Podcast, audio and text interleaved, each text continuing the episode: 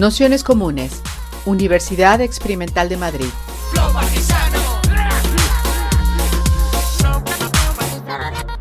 Toda la información en nuestro canal de Telegram Nociones Comunes o en nuestra web traficantes.net barra formación. Bienvenidas, bienvenidos, bienvenides a, este curso eh, de Michel Foucault y el control social que, bueno, pues como ya hemos comentado en el, día anterior, es eh, un intento de, hacer bueno, pues esta línea de cursos que tenemos en la que intentamos mezclar pues como un bloque más teórico, en, este caso en estas primeras sesiones que estamos, con alguna problemática, problema, cuestión política que, está pues, eh, en las preocupaciones o en el programa de, los distintos movimientos o, luchas. ¿no? Es decir, nos parecía interesante en el contexto de Black Lives Matter, en el contexto de, bueno, pues de los nuevos sistemas también de, control, las nuevas realidades que han aparecido también en, en pandemia, ¿no? que algunas de ellas eh, son bastante alucinantes, ¿no? de los sistemas de, control de, poblaciones también, que pues quien deje volar un poquito la imaginación puede ver también eh, cómo ese tipo de aparatajes pues, eh, tienen que ver también con sistemas de, control social los que hay que estar bastante, bastante atentos y atentas.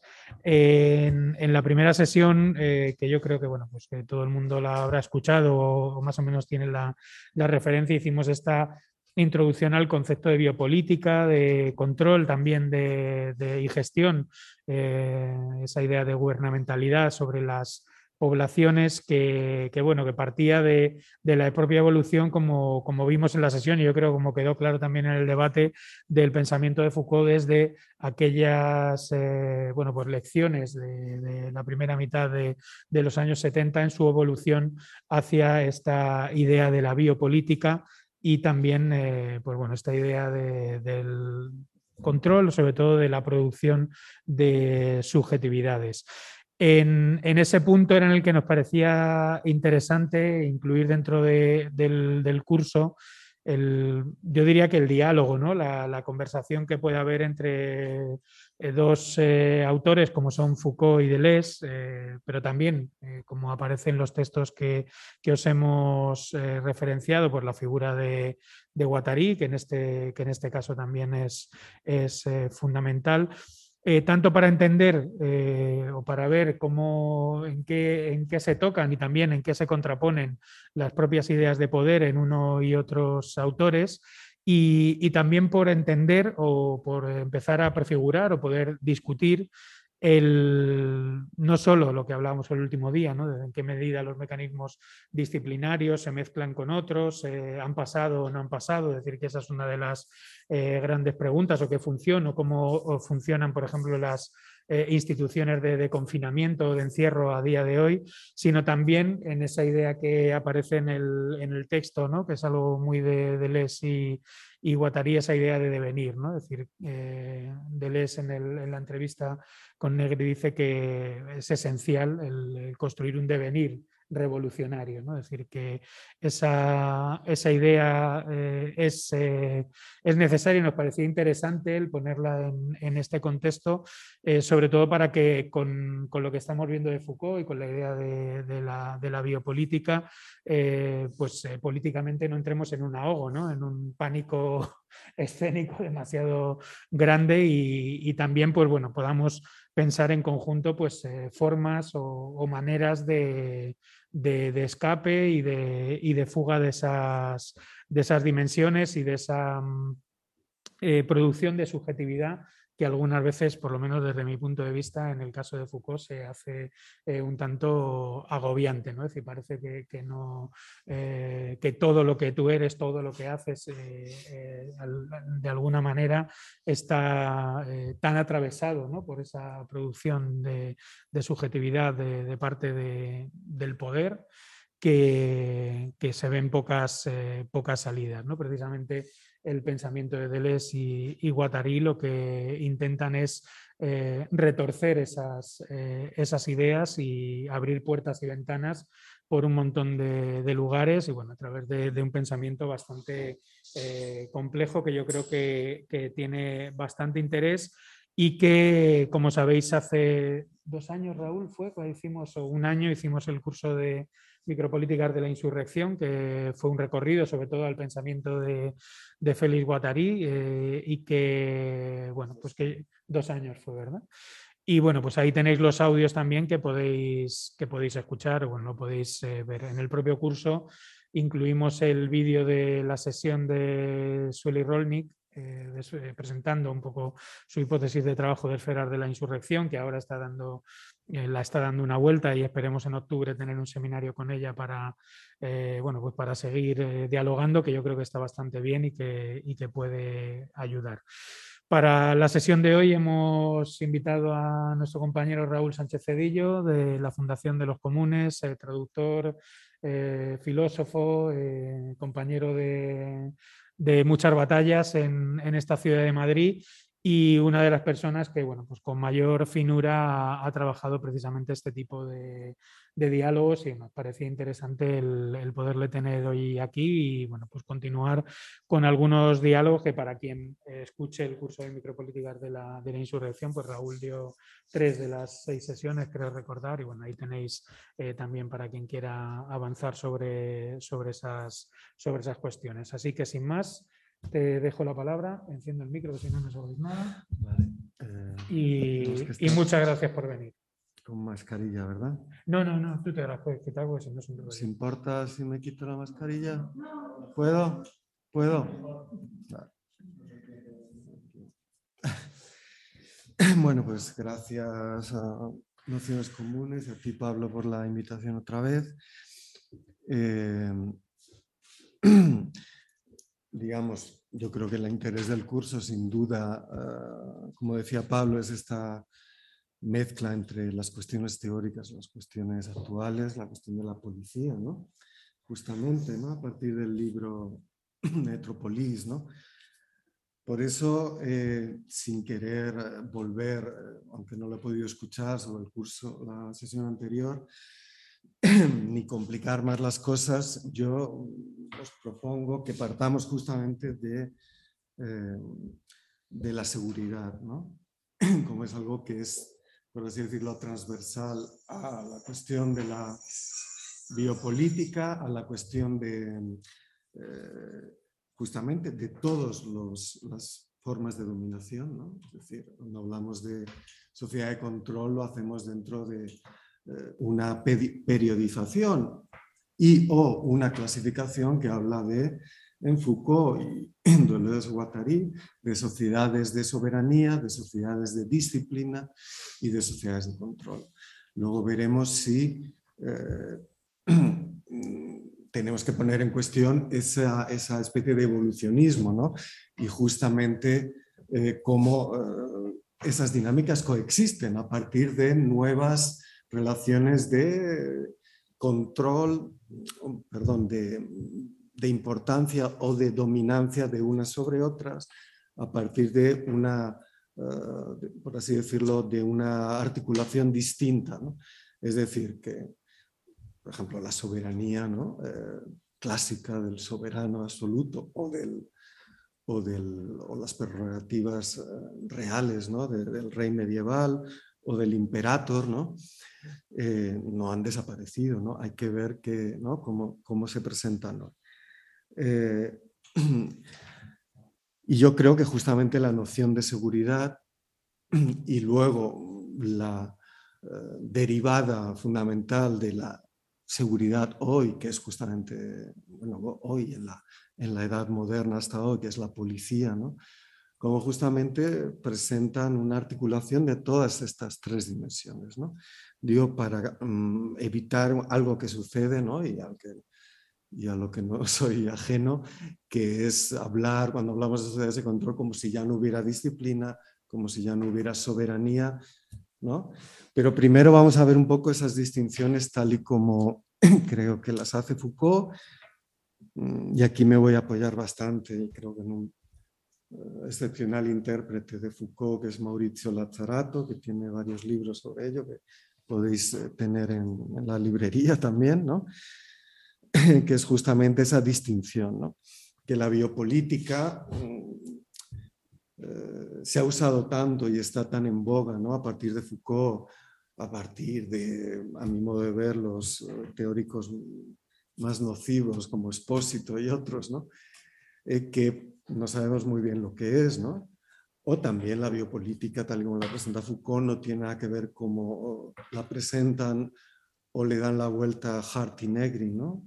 Eh, haciendo esa distinción entre biopoder, que por así decirlo sería el ejercicio de esas relaciones de poder, y la biopolítica como algo que pertenecería a los gobernados o a la parte que resisten las relaciones de poder. Seguramente se dijo en la, en la, en la sesión anterior, pero tanto para Foucault como para toda esta problemática, el poder no es una cosa, es una relación. ¿no? Y el poder eh, eh, donde hay poder hay resistencias. Y las resistencias, y esto es fundamental, son creativas. Son, eh, aquí había una primera distinción entre el enfoque de Foucault y el de por así decirlo, algo que yo creo que apunta Negri en la entrevista, si la habéis leído, como un poco la crítica tanto de Deleuze y Guattari, es que parece que nunca en Foucault podemos salir de la relación de poder y ahí veremos cuál es el papel de las técnicas de subjetivación, ¿no? y cómo las técnicas de subjetivación son la manera en que Foucault inserta el papel del neoliberalismo como gubernamentalidad. ¿no? Pero parece que nunca podemos salir eh, del poder, siempre es resistir, el poder se reestructura, se inventan nuevas resistencias, mientras que en el enfoque de Deleuze Guattari, por el contrario, eh, el poder persigue, intenta capturar las líneas de fuga, ¿no? los devenires. La resistencia genera devenires y los devenires son formas de sustracción a, por así decirlo, a, esa, eh, a ese encaje, a esa cárcel ¿no? de las relaciones de poder en la que eh, tú puedes resistir, pero el poder se reestructurará o bien estás resistiendo y te conviertes en la parte que ejerce el poder ¿no? y generas una nueva relación, ¿no? como en, los procesos revolucionarios. Eso es importante tenerlo en cuenta. ¿no? Pero bueno, esa distinción, eh, primero entre biopolítica y biopoder, que, creo que nos puede servir, aunque Foucault no haga esa distinción, ciertamente. Eh, y otra segunda distinción sería la distinción entre para que la recordemos, soberanía, disciplinas y arte de gobierno, y ahí es donde entraría, digamos, los elementos de control, porque como sabemos, o corregidme, Foucault no habla específicamente de sociedades de control, ¿no? Habla de gubernamentalidad, habla de, justamente del neoliberalismo, como de, habla de las estrategias, de las relaciones estratégicas, ¿vale? Entonces podemos decir que los, eh, la soberanía y por lo tanto el derecho político, los sistemas jurídicos legales prohíben o la soberanía se define por una decisión sobre la vida y la muerte. Con los teóricos de la soberanía diríamos la muerte al enemigo o la definición del enemigo público, la definición del aliado y por lo tanto es una decisión sobre la vida y la muerte. Eh, las relaciones de poder eh, pues, eh, y las relaciones de dominación son algo distinto. Es decir, la relación de poder en la prisión no es lo mismo que una relación de dominación que se establece en una fábrica, aunque en la fábrica hay disciplina, pero en la fábrica lo que hay es poder de mando, es una dominación pura. ¿no? En una ocupación militar no hay exactamente disciplina respecto a los súbditos, hay una pura dominación. ¿no? Y por otra parte, los dispositivos de, de seguridad regulan, ¿no? donde aquí la libertad es el correlato del desarrollo de los dispositivos de seguridad. Es la ciudad justamente el locus, ¿no? el lugar donde eh, los mecanismos de seguridad eh, tienen sentido, donde operan. Eh, como sabemos, las disciplinas pues, producen sujetos, producen discurso. Las disciplinas quieren que los sujetos hablen, ¿no? Eh, luego veremos que para Deleuze la, disciplina se caracteriza por un moldeado de los sujetos, por hacerlos dóciles, por hacerlos productivos, por hacer que hablen eh, de lo que se tiene que hablar, por suscitar también su palabra y corregir a partir de las disciplinas eh, esos comportamientos, es decir, esas las disciplinas respecto a, respecto a la soberanía y en lo que podríamos llamar control y que en Foucault sería más bien la gubernamentalidad, hay una presuposición de la libertad de los sujetos, de la autonomía. Y por lo tanto la gubernamentalidad es eh, el arte de intervenir sobre una sociedad que ya se está moviendo, intervenir sobre sujetos ya constituidos y por lo tanto eh, no trata de, eh, por así decirlo, formatear el espacio social, sino de regularlo. Y ahí el papel de lo que en los teóricos como von Justi y otros, ¿no? que inauguran en la formación eh, del Estado prusiano y de su administración, etcétera, lo que se llama la ciencia de la policía. La Polizeiwissenschaft, que obviamente aquí policía no quiere decir eh, lo que nos viene a la cabeza, eh, o no únicamente, sino que tiene que ver justamente con lo que podemos llamar civismo, urbanidad, sanidad, eh, buena organización de, las calles, buena organización de los servicios, ¿no?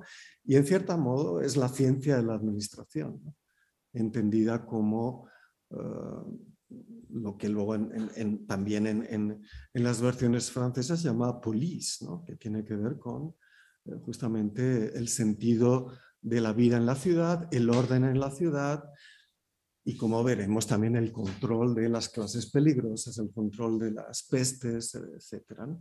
Es decir, que la biopolítica se determina no tanto eh, en sus aspectos no de biopoder, se determina en Foucault como este arte de gobernar, como esta gubernamentalidad.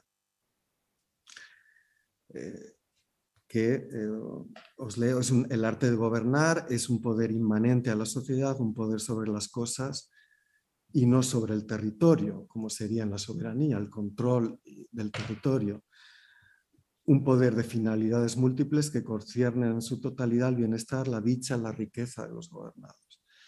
Es decir, que los discursos que en el absolutismo hablan de la puissance, ¿no? en el caso del... ¿no? La, y, que son correlativos también del mercantilismo y que llegan al Adam Smith de la riqueza de las naciones, tienen que ver con esta buena ordenación, con esta buena regulación, con este buen comportamiento de todos los sujetos sobre el presupuesto de su relativa autonomía, de su relativa libertad. ¿no? Y por eso aquí tendríamos eh, esta distinción, ¿no? la distinción entre las relaciones estratégicas, que serían las que se dan en ese medio social, en esa dimensión inmanente, ¿no? las relaciones eh, de influencia del maestro sobre el alumno, aparte de la disciplina, las relaciones agonistas entre, entre los sujetos de la sociedad, ¿no?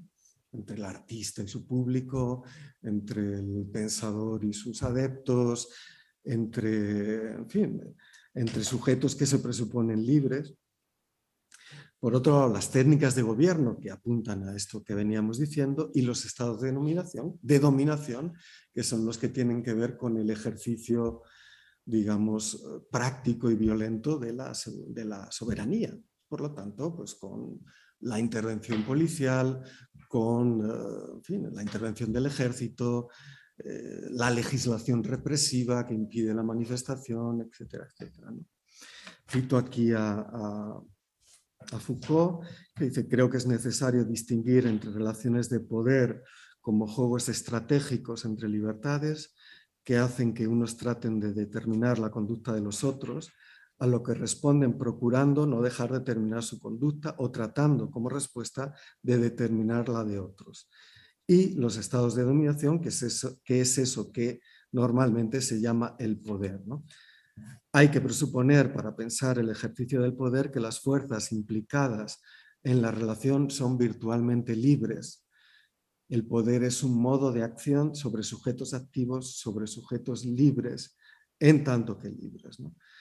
Eh, es decir, estas relaciones estratégicas, dice también Foucault, son acciones que pretenden influir sobre las acciones posibles de los otros. Y en esa medida, la formación de la opinión pública, burguesa, capitalista, la sociedad civil, que presupone esos individuos, ¿no?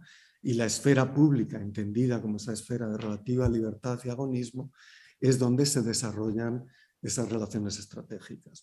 Obviamente no en un medio ideal, eh, isonómico, isegórico, es decir, de misma capacidad y de misma, de misma eh, facultad de toma de palabras, sino en el medio del desarrollo, obviamente, de la esfera pública burguesa y capitalista. Y si lo queremos llevar a nuestros días, tendríamos que decir que, las relaciones estratégicas se dan hoy en el sistema mediático, ¿no? En el sistema de las redes sociales. ¿no? en vano se habla de influencers, no en vano se habla de tweet stars, eh, de, ¿no? de, tertulianos, etc.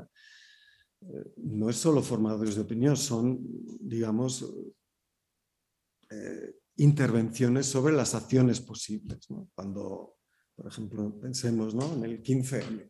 Cuando se dio el 15M mm, hubo una respuesta policial represiva, ¿no? que sería la certificación de un acto de dominación, pero hubo sobre todo ¿no? la respuesta estratégica, que la deberíamos llamar, los tertulianos que pretendían ¿no?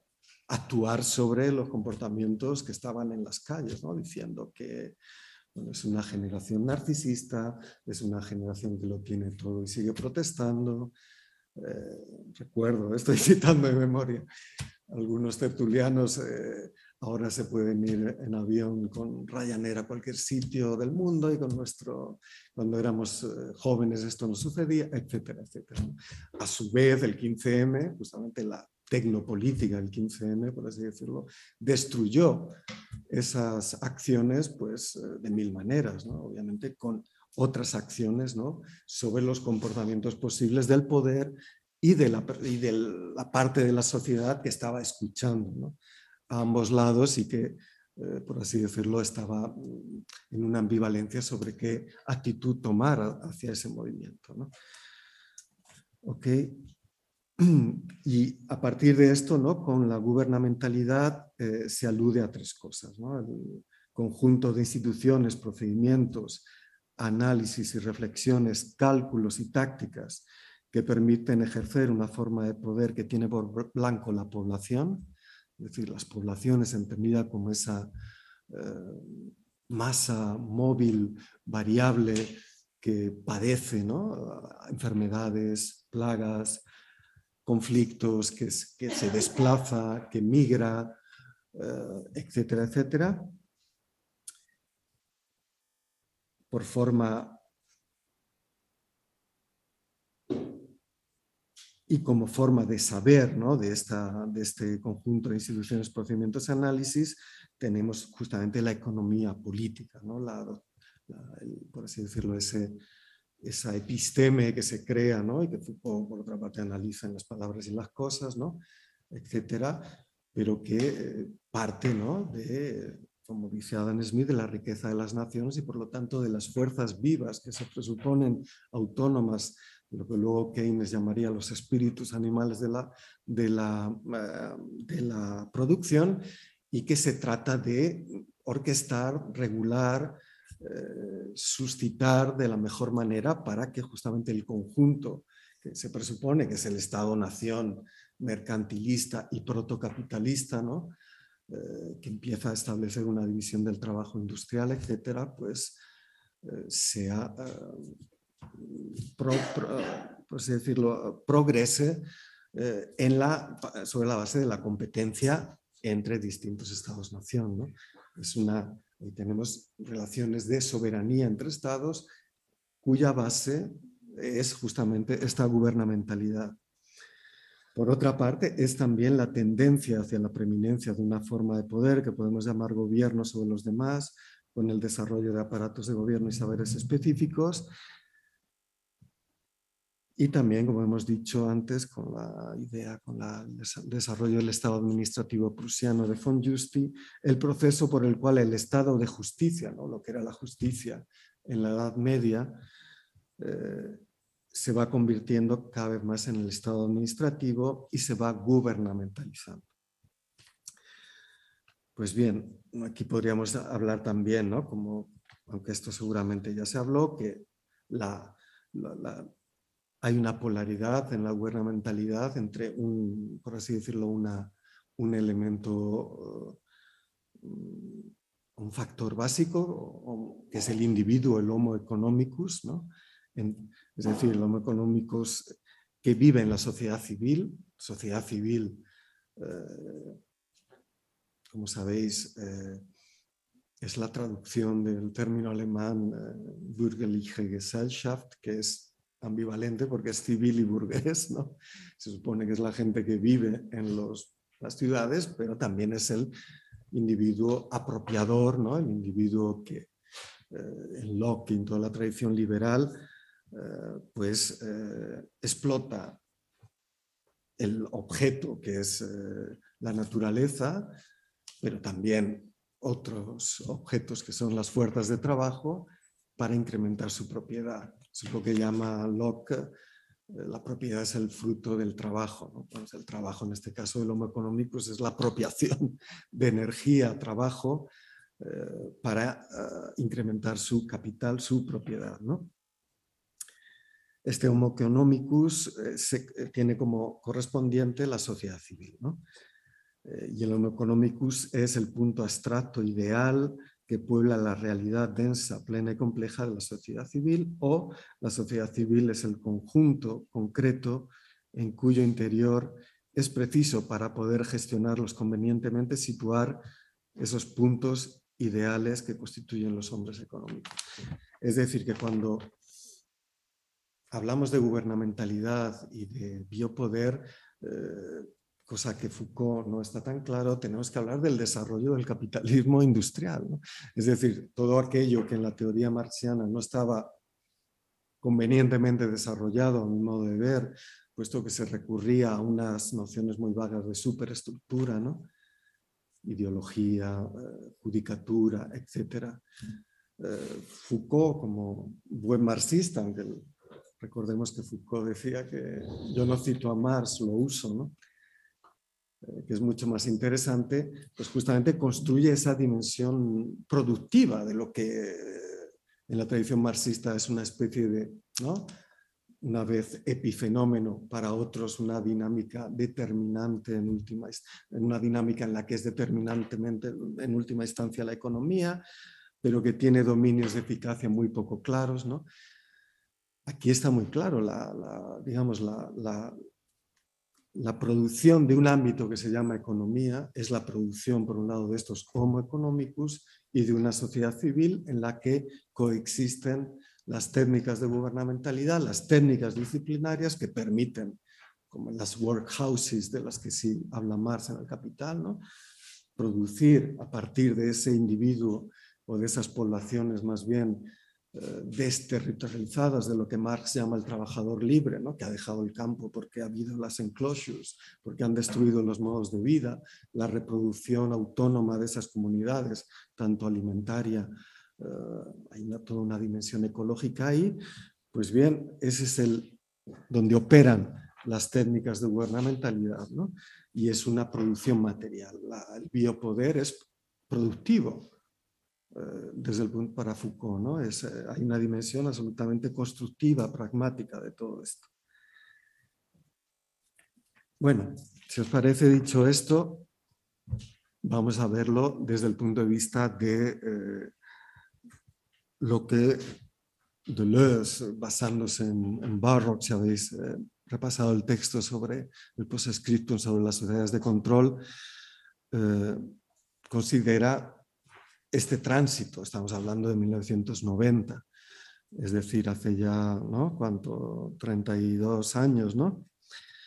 El tránsito a las sociedades de control. Y veremos, por otra parte, la virtud anticipadora del texto y por otro lado, eh, cómo, por así decirlo, mm, interpreta eh, Foucault, ¿no? a partir justamente de esa diferencia con respecto a esa idea eh, de Foucault de que no se puede escapar de las relaciones de poder, salvo, porque esto lo podríamos hablar, yo creo que hay grandes ambivalencias, creo que estaría bien que lo habláramos ah, cuando termine, espero pronto, hay grandes ambivalencias en la interpretación de Foucault del neoliberalismo, como sabemos. Leyendo los cursos parece que es una cosa interesante, ¿no? El neoliberalismo, el ordoliberalismo incluso, ¿no? De, de la tradición alemana, de la revista Ordo, ¿no? Eh, ¿Y por qué? Porque justamente Foucault es consciente de, ese no poder escapar de las acciones de poder. Siempre estamos resistiendo toda enunciación, toda acción política, resistencia. Para Foucault, este Foucault no tiene sentido una idea de liberación tal y como la entiende la tradición marxista, porque es liberarse de la explotación, o también el movimiento feminista liberarse del patriarcado, ¿no?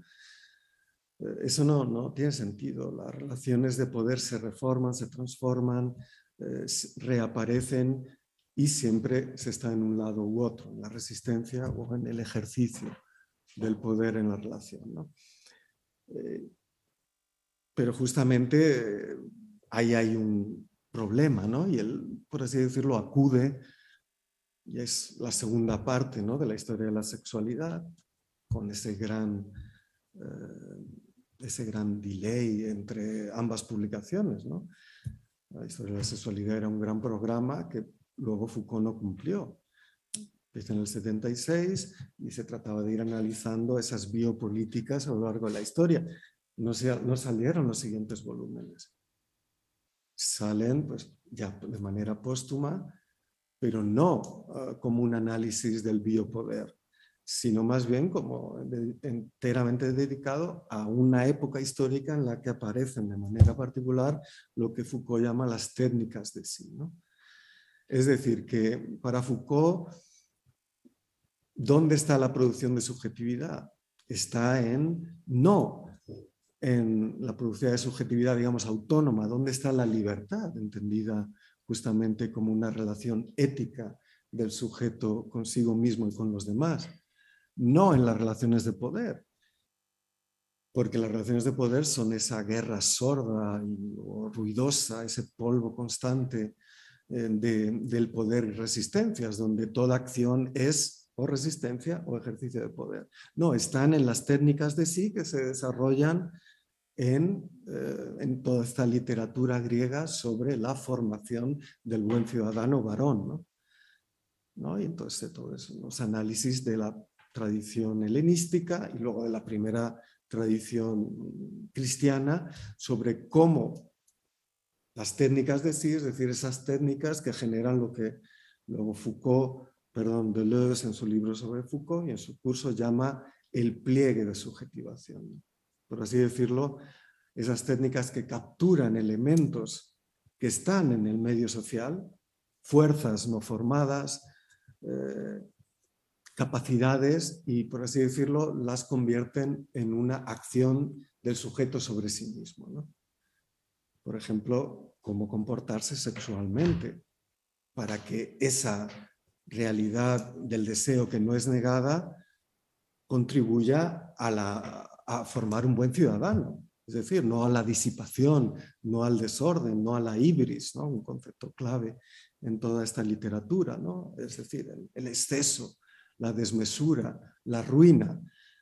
Es decir, se trata de formar buenos sujetos para la polis, pero no en el sentido disciplinario. Estamos hablando de hombres libres, estamos hablando de sociedades esclavistas, donde justamente la dominación y la disciplina es para los que trabajan.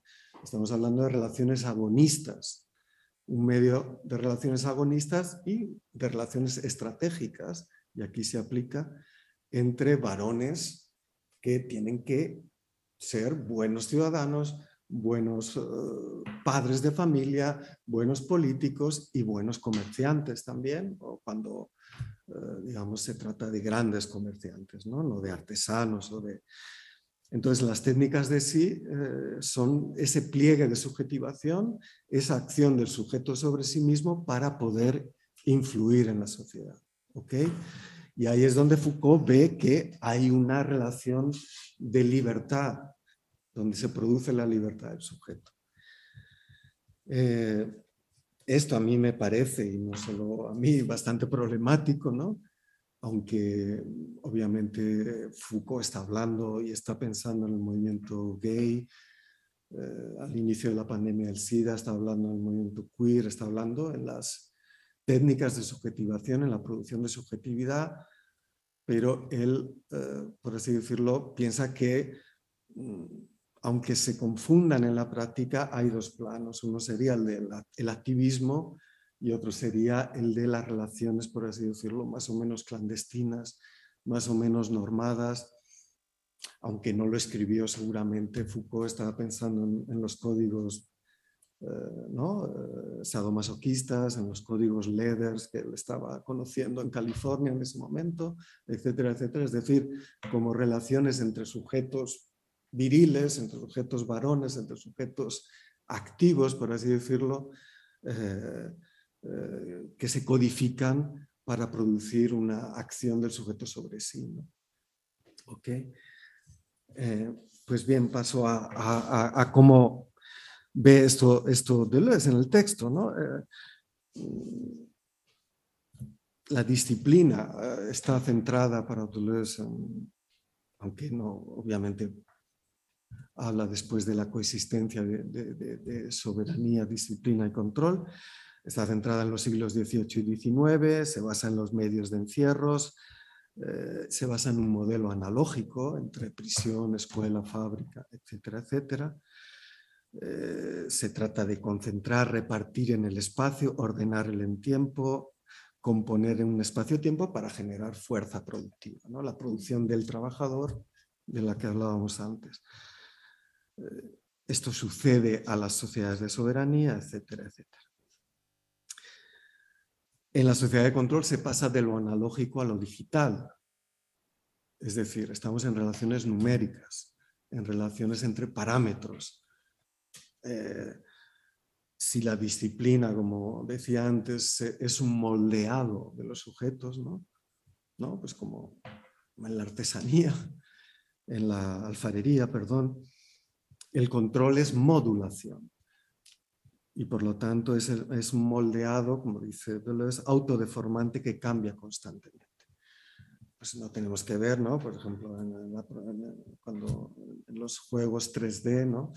como al programar, pues eh, hay un diagrama ¿no? de puntos que se van extendiendo, etcétera, y, y, van construyendo espacios más o menos estrechos, más o menos, eh, más o menos eh, plurales, en varias dimensiones, etcétera, etcétera. Esa es la modulación de un flujo en constante movimiento y en constante transformación. La disciplina eh, se recomienza en cada punto, ¿no?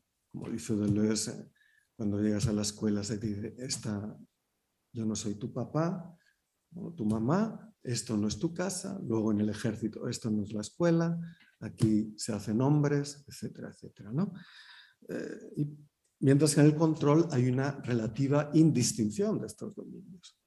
La empresa se convierte en universidad con la formación permanente, la universidad se convierte en empresa, en familia también, como en Google, en, en ámbito de la amistad, eh, hay esa indistinción, esa modulación permanente.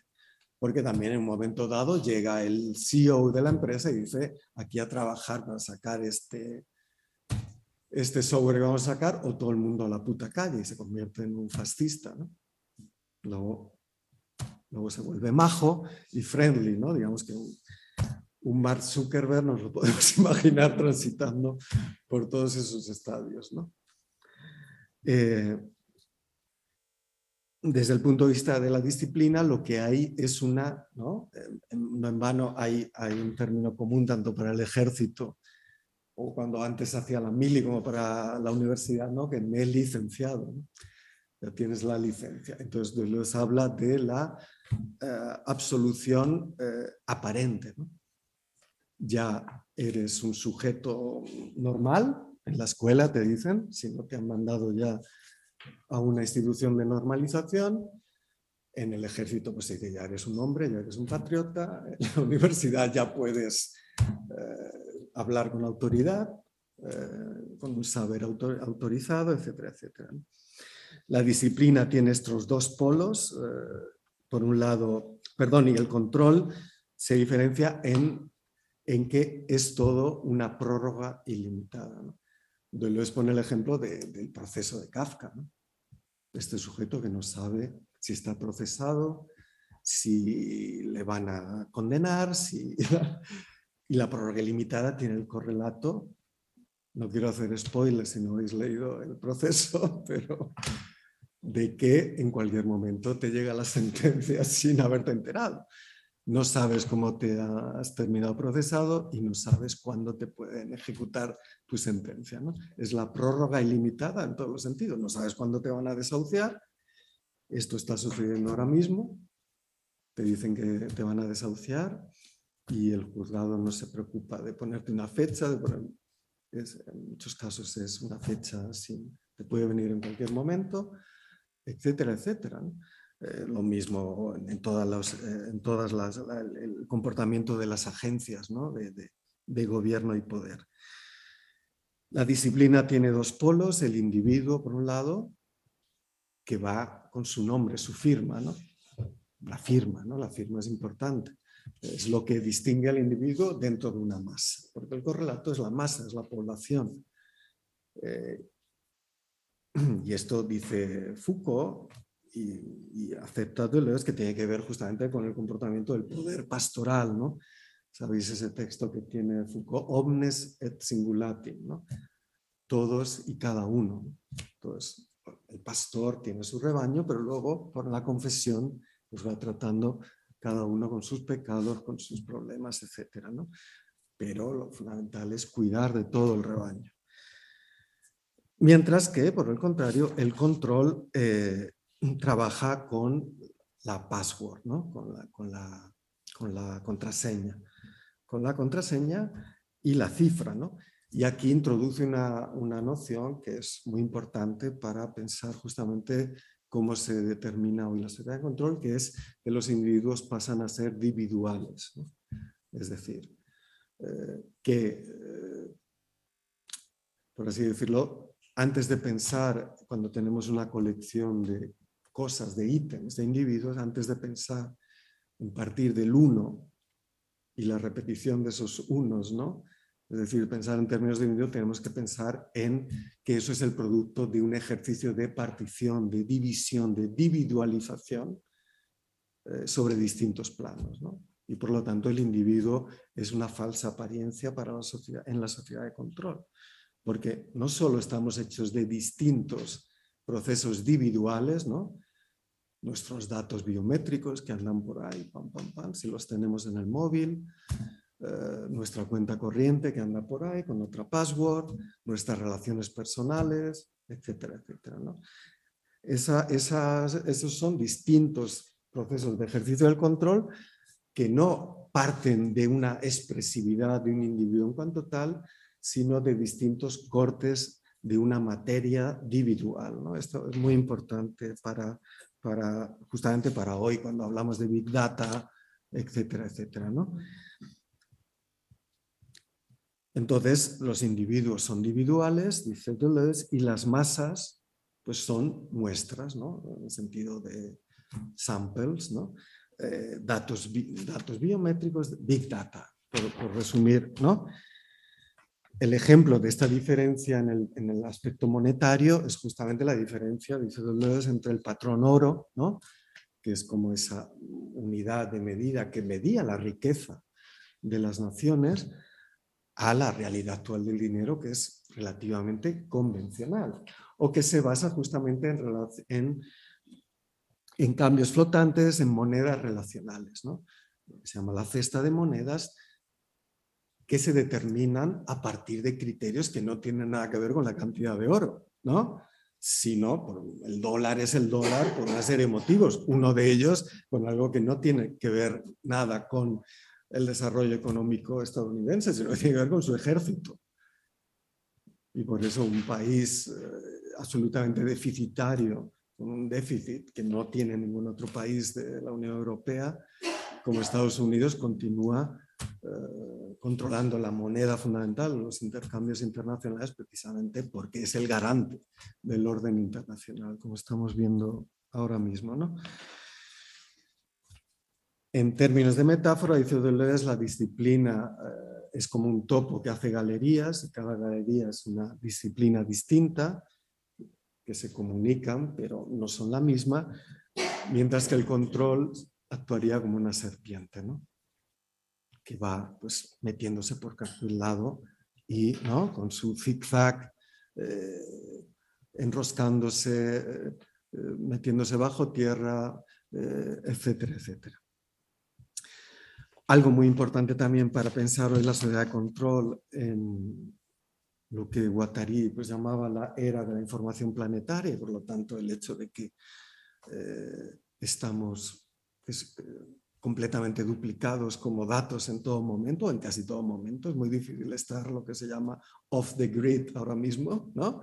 sobre todo desde que nuestro amigo Elon Musk y, y eh, su también amigo este de Amazon, el Jeff Bezos, pues, pues, estos proyectos de Starlink, ¿no? de que hay un satélite hasta en el Everest para que puedas tener internet, pero también para que toda tu actividad pueda ser monitorizada. Ya ciertamente lo hacen los satélites de vigilancia desde hace mucho tiempo, pero por así decirlo, ahora es cada vez más omnipresente. Es decir, que nuestra existencia está duplicada en todo momento como conjunto de datos individuales.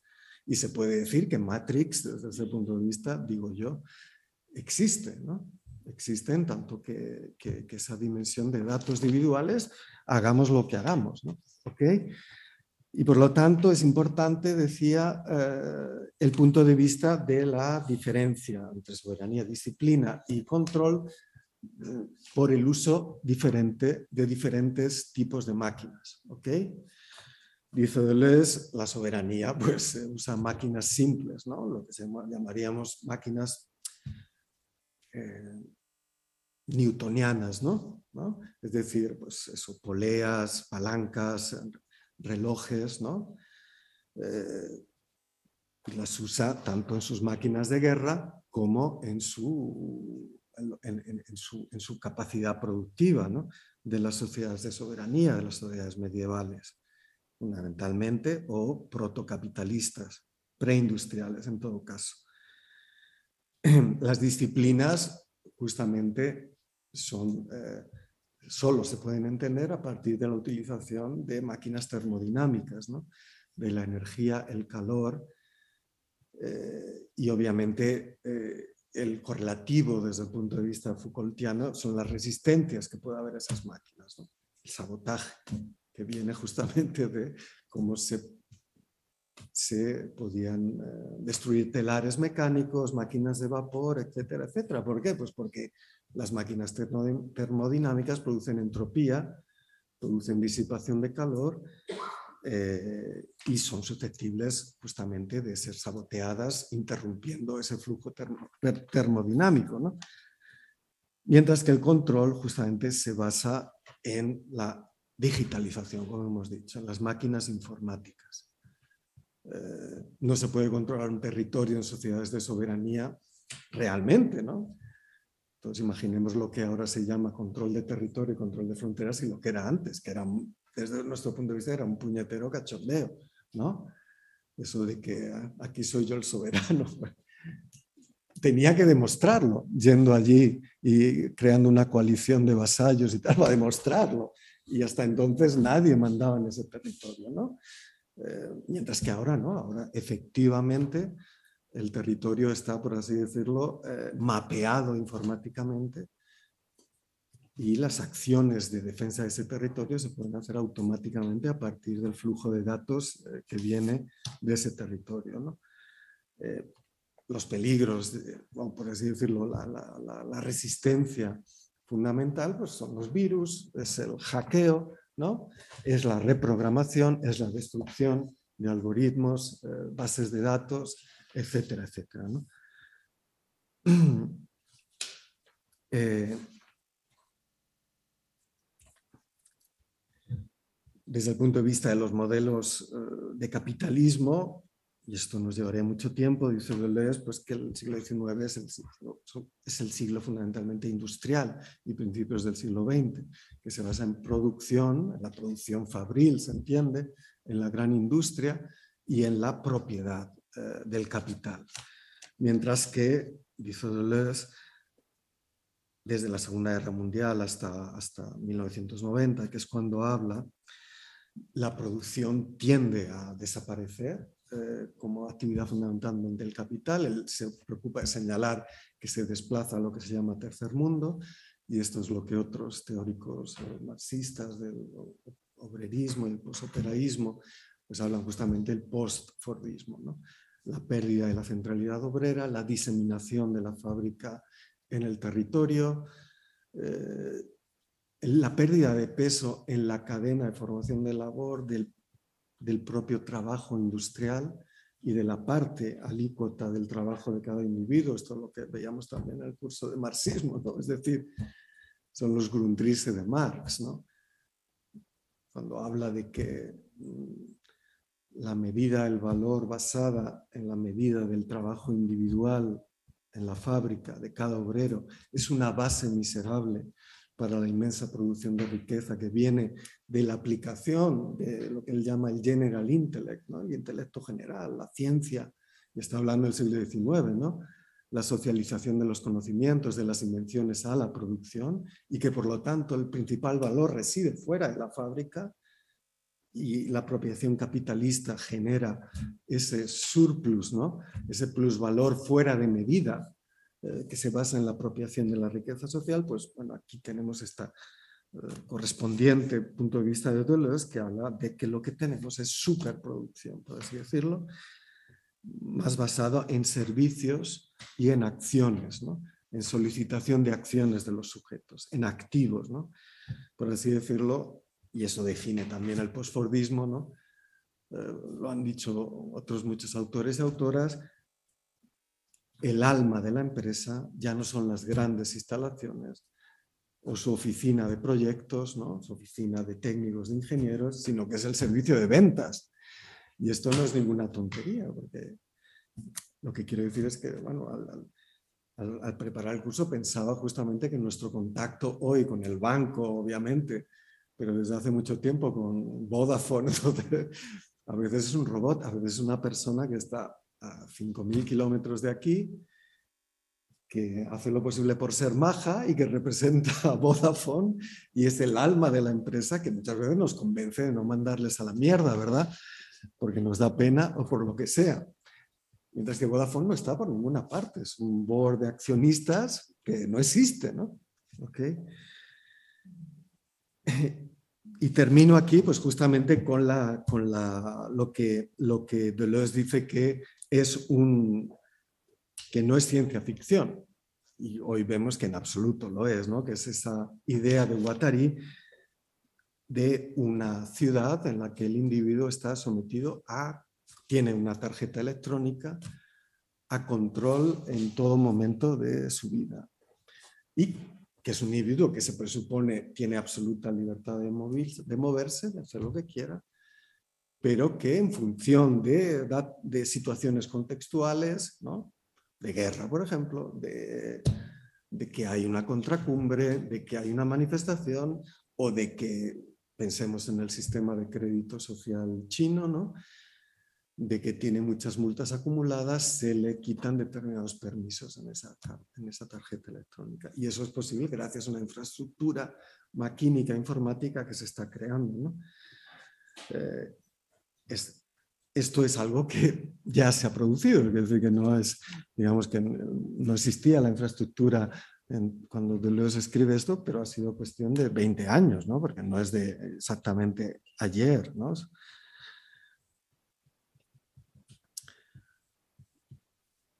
Bueno, esto sería un poco la, cuestión de cómo Deleuze. Entonces, me gustaría terminar con justamente la interpretación de que Michael Hart y, Tony Negri justamente hacen de todo esto el, dentro de lo que ellos llaman en su ya pentalogía, ¿no?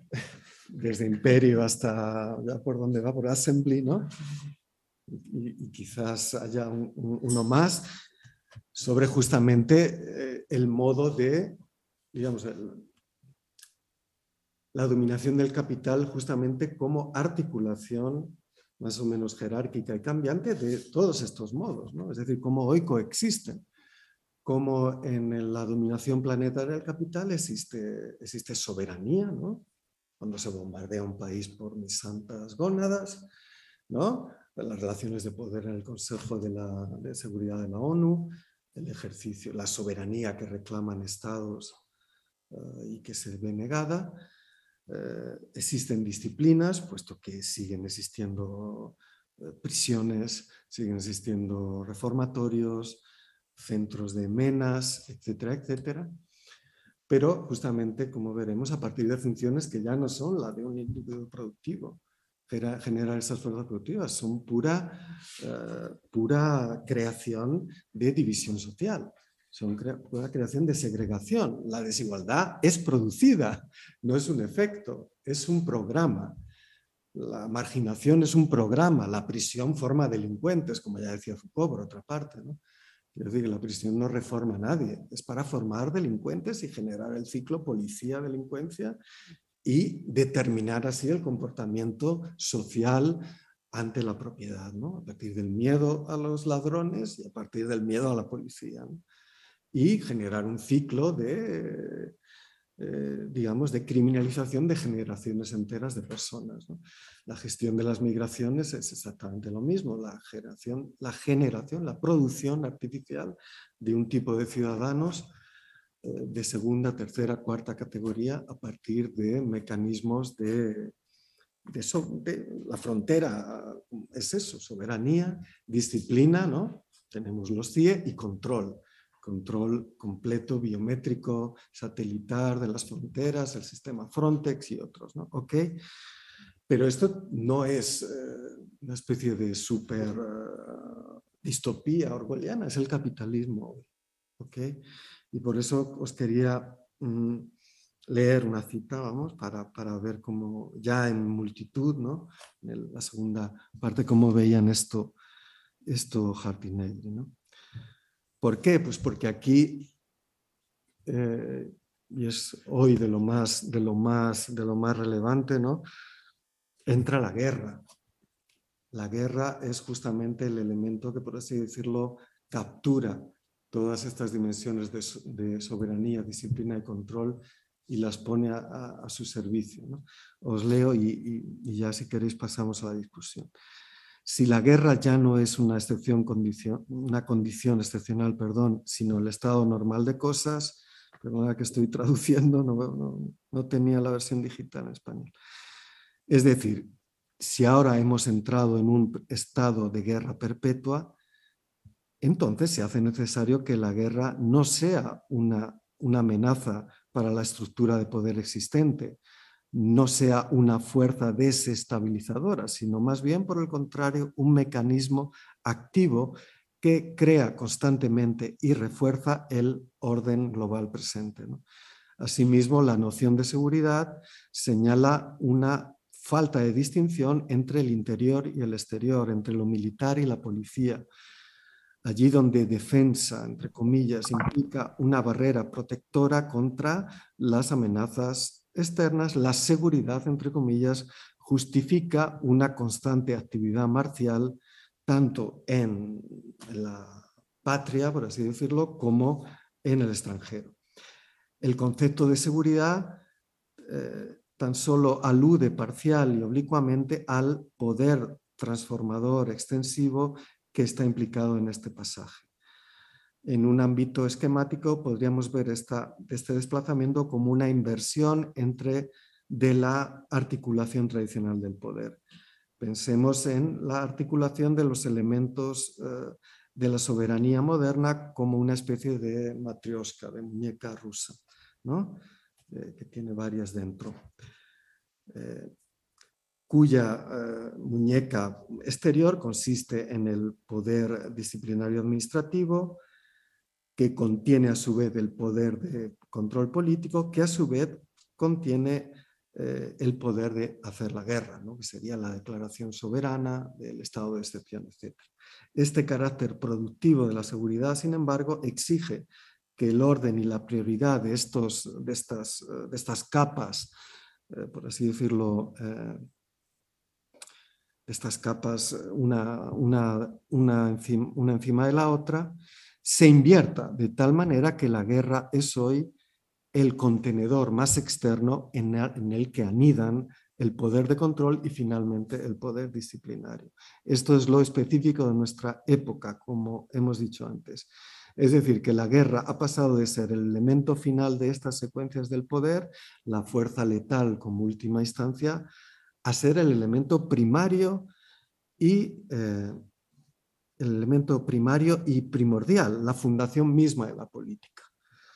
La soberanía imperial crea orden, no poniendo fin, como en Hobbes, a la guerra de todos contra todos, sino proponiendo un régimen de administración disciplinaria y de control político directamente basado en una acción continua de guerra.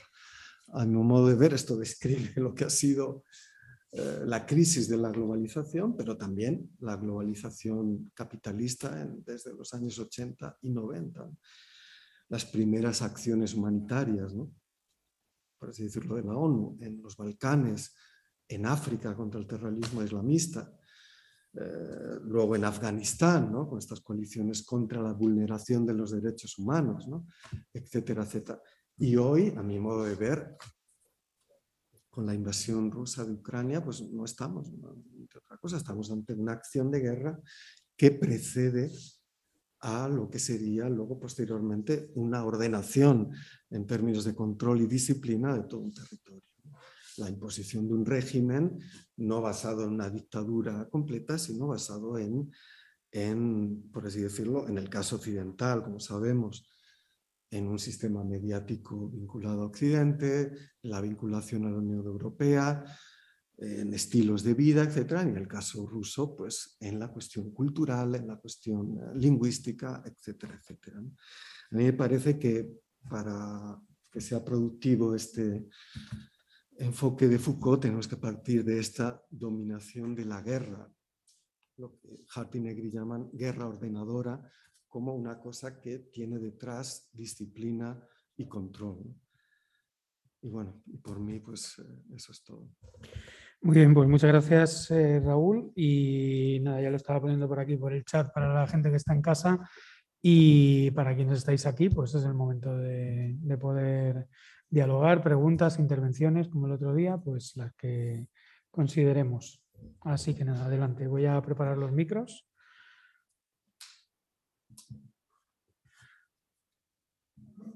Espera que me vuelva.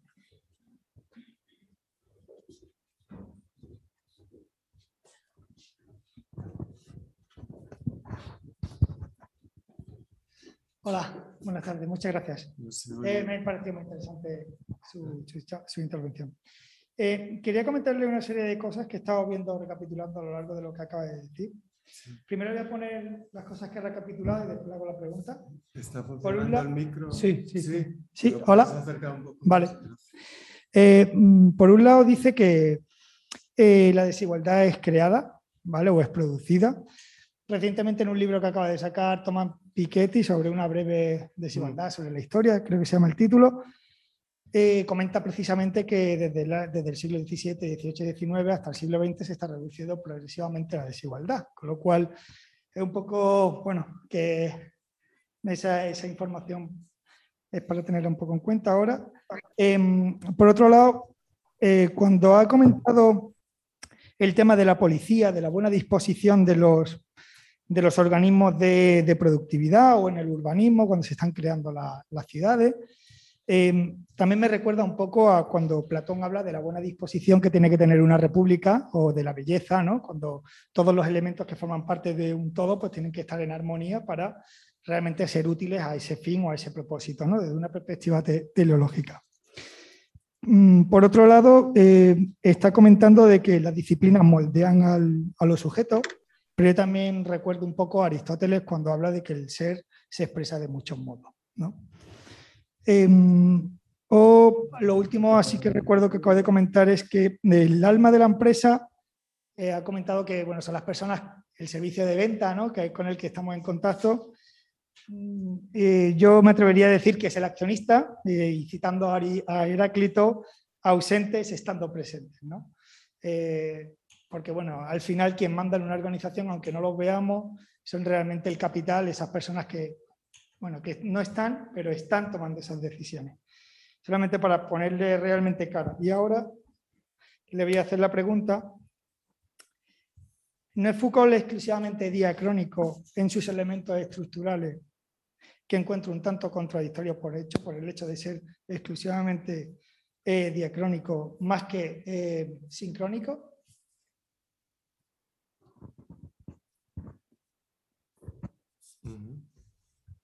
Sí, si le pasas el micro, juntamos varias intervenciones, no sé si queríais. Sí, vamos a ver, yo quería que centraras por lo que has visto, el análisis de Foucault se centra en la sociedad industrial, del 19, pero eh, me gustaría que precisara si lo considera, si es un análisis eh, válido para otro tipo de sociedades, como por ejemplo las de las eh, culturas primitivas en las que también hay relaciones de poder, en las que también hay mecanismos de control o simplemente desde el principio se centra solo, como decías, en la sociedad capitalista del 19. La segunda es que has hablado de la brevemente, me gustaría que profundizaras más de cuando está en California y entra en contacto con las identidades sexuales tipo queer, eh, BDSM, etcétera, es decir, hasta qué punto lo influyó, cómo lo incluye su análisis o cómo lo, cómo lo vería. Y en tercer lugar, eh, has comentado como las prisiones como medio de control de sectores de la población, pero yo creo que eso hay otro que teníamos más fácilmente delante y es la utilización de la, persecución de las drogas unidas a determinados colectivos, como por ejemplo cuando en Estados Unidos se persiguen las drogas que consume la población hispana para precisamente poder encarcelarla y como el mantenimiento de un sistema que está más que demostrado que es incapaz de conseguir eh, la erradicación del consumo, está provocando el gasto de ingentes recursos eh, policiales eh, de todo tipo, cuando eso sí se legalizasen las drogas, bajarían los precios y se podría controlar mucho mejor la situación y gastar ese dinero en servicios sociales, educativos o de otro tipo. Como la persecución de las drogas es un, sistema de control tanto más eh, efectivo que el de las presiones. Si lo pasas, juntamos tres y, ya te pasamos la hola, muchas gracias por la, por la charla, ha sido muy interesante y quería aprovechar entonces ya que estás aquí eh, para preguntar, hacerte un par de cuestiones que no, no, me han quedado del todo muy claras, que no me han quedado del todo muy claras. Eh, una sería, eh, ¿cuál es el, en, qué queda el papel del Estado en las sociedades de control de lesbianas? Porque, bueno, yo recuerdo, o sea, los textos que, que, yo conozco de, de Deleuze son aquellos que se refieren a, la Fer Croissant que es cuando bueno, este enfrentamiento que tiene con Foucault o, discordancia, desacuerdo en torno al papel del Estado, que bueno, creo que el nacimiento de la biopolítica lo podríamos entender casi como, como una respuesta de Les, eh, por lo menos en la primera parte, ¿no? Y en estos textos eh, Deleuze habla del Estado alemán como un Estado esencialmente fascista, ¿no? Que es lo que legitimaría el terrorismo este, como modo de resistencia en un Estado fascista pero bueno, en, esta, eh, en este texto de las sociedades de control no he visto una caracterización del, del, Estado como fascista, pero tampoco, o sea, no sé, no sé cómo aparece el Estado en estas, en estas sociedades. Y luego la segunda pregunta es el, el tema del derecho. Eh, creo que eh, las resistencias Foucaultianas, por lo menos en algunos textos, en los eh, últimos son los textos de Polonia y, en la ética como cuidado de la libertad tal, eh, vemos que no solo la resistencia es una salida imaginativa, sino que eh, requiere un anclaje normativo, ¿no? Eh, aunque no lo desarrolle mucho en esto que él llama el derecho de los gobernados, los derechos de los gobernados. existen DLEs, bueno, por lo que he visto en la entrevista, él, habla de la ley, pues no, recuerdo exactamente qué, cuál es la palabra, pero Jurisprudencia. Sí, ajá, de la jurisprudencia y de la ley pero no, no encuentro que tenga eh, la resistencia un, un, anclaje normativo. No sé si, si existe anclaje normativo en Deleuze o eh, simplemente rechazo a la ley. Pues, Gracias. Ok. A ver, a ver, a ver. Eh, mm. la, cuestión de, de la desigualdad bueno, yo creo que tanto para entender, digamos, eh, como he dicho antes, de la mejor manera Foucault hay que pensar en la crítica marxista del capitalismo, ¿no? la crítica de la economía política, como, esa, como ese saber poder, como ese dispositivo eh, que construye ese objeto y ese dominio real que es la economía. ¿no? Y en esa medida, eh, la producción de desigualdad es eh, constitutiva del capital. ¿no? Como hemos dicho antes, al menos en el desarrollo canónico, en la medida en que lo analiza Marx en el Capital, pero que como lo veremos, pues es solo un ejemplo más del desarrollo del capitalismo, la gran, la gran conjunción es, por un lado, no tanto las máquinas termodinámicas, la máquina de vapor, etcétera, sino previamente la destrucción de los modos de vida campesinos, las grandes enclosures, la violencia. esa acumulación originaria es un acto de violencia. Eso ya es una enorme producción de desigualdad. Eh, lo que podría ser una diferencia campo-ciudad, ¿no? que reflejaba también pues, una distinta estratificación social entre gentry, ¿no? Yeoman, eh, campesinos pobres, ¿no? que se expresa luego como resistencia a la revolución inglesa, con los levelers, con los, eh, con los ¿cómo se llamaban? Los eh, diggers, ¿no? los ocupas, los ocupas de entonces. pues había esa, esa diferencia. es, es la propia ciudad la que opera como centralización del poder de mando en la empresa y en la ciudad, los campesinos eh, como lo que más llama trabajador libre, ¿no? ¿Libre de qué? Libre de vender su fuerza de trabajo, ¿no? Ese trabajador desterritorializado, que puede ser un hombre, puede ser niños, como sabemos, mujeres, etc. Entonces, esa desigualdad es constitutiva del capitalismo. Creo que cuando Piketty habla que ha habido una reducción de las desigualdades, tenemos que hablar de que correlativa esa producción de desigualdad es el movimiento obrero. Y no hay ninguna otra explicación de por qué se han reducido eh, esas desigualdades que no sea la acción directa o indirecta del movimiento obrero. Primero, a través de las huelgas y de las trade unions, etcétera, en el caso de Europa, eh, y posteriormente eh, y posteriormente vemos que eso influye, ¿no? Influye ya en el capital, pues más documenta muchísimo eh, los cambios, pequeños cambios en la legislación laboral para que los niños solo trabajen ocho horas y no diez, ¿no? Para que las condiciones eh, eh, higiénicas en las fábricas mejoren un poco y no haya tanta tuberculosis, tanto asma, etcétera. ¿Y eso qué tiene que ver? Pues había un movimiento cartista ¿no? en ese periodo que fracasó, es decir, que pues, se basaba en esa, ese intento de constitucionalización ¿no? a través de los charters de, de, de, los derechos ¿no? de, la nueva población obrera. Y luego, si queremos, pues en el caso del welfare bismarckiano, eh, ¿no? del primer welfare, es decir, de la legislación social bismarckiana es correlativa de la ley contra los socialistas. Era un intento de destruir ese espacio tendencialmente hegemónico que se estaba creando.